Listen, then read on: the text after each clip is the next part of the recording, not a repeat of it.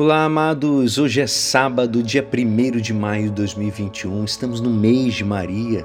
O primeiro dia de maio é o dia do trabalhador também. Que Deus abençoe a todos os trabalhadores. E estamos na quarta semana da Páscoa e hoje a nossa igreja nos convida a meditar juntos o Evangelho de São João, capítulo 14, versículos 7 a 14. Naquele tempo disse Jesus aos seus discípulos: se vós me conheceis, conhecereis também o meu Pai. E desde agora o conheceis e o vistes. Disse Filipe: Senhor, mostra-nos o Pai, isso nos basta. Jesus respondeu: Há tanto tempo estou convosco e não me conheces, Filipe. Quem me viu, viu o Pai. Como é que tu dizes, mostra-nos o Pai?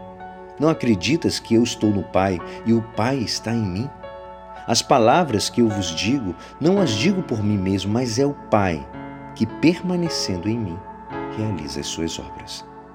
Acreditai-me, eu estou no Pai e o Pai está em mim. Acreditai ao menos por causa dessas mesmas obras. Em verdade, em verdade vos digo: quem acredita em mim fará as obras que eu faço, e fará ainda maiores do que estas. Pois eu vou para o Pai. E o que pedirdes em meu nome, eu o realizarei, a fim de que o Pai seja glorificado no Filho. Se pedirdes algo em meu nome, eu o realizarei. Esta é a palavra da salvação. Amados, neste quarto sábado da Páscoa, a igreja convida a considerar a importância que tem para um cristão conhecer o Cristo cada vez mais. Com que ferramentas contamos para fazer? Com diversas e todas elas fundamentais, como a própria leitura atenta e meditada do Evangelho, que a gente vem fazendo. Nossa resposta pessoal na oração, esforçando-nos para que seja um verdadeiro diálogo de amor e não um mero monólogo introspectivo.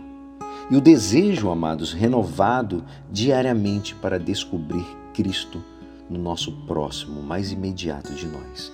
Por exemplo, um familiar, um amigo, um vizinho que talvez necessite da nossa atenção, do nosso conselho, da nossa amizade. E ele diz, né? Felipe diz: Senhor, mostra-nos o Pai. Um bom pedido para que a repitamos durante todo este sábado. Senhor, mostra-me o teu rosto. E podemos perguntar-nos: como é o meu comportamento? E os outros podem ver em mim realmente o reflexo de Cristo? Em que coisa pequena hoje eu poderia lutar? Que mais eu poderia me entregar? Aos cristãos, nos é necessário descobrir o que há de divino na nossa tarefa diária, os teus dons, a marca de Deus no que nos rodeia, no trabalho, na nossa vida de, de relação com os outros e também se estamos doentes. A falta de saúde às vezes é um bom momento para nos identificarmos com o Cristo que sofre.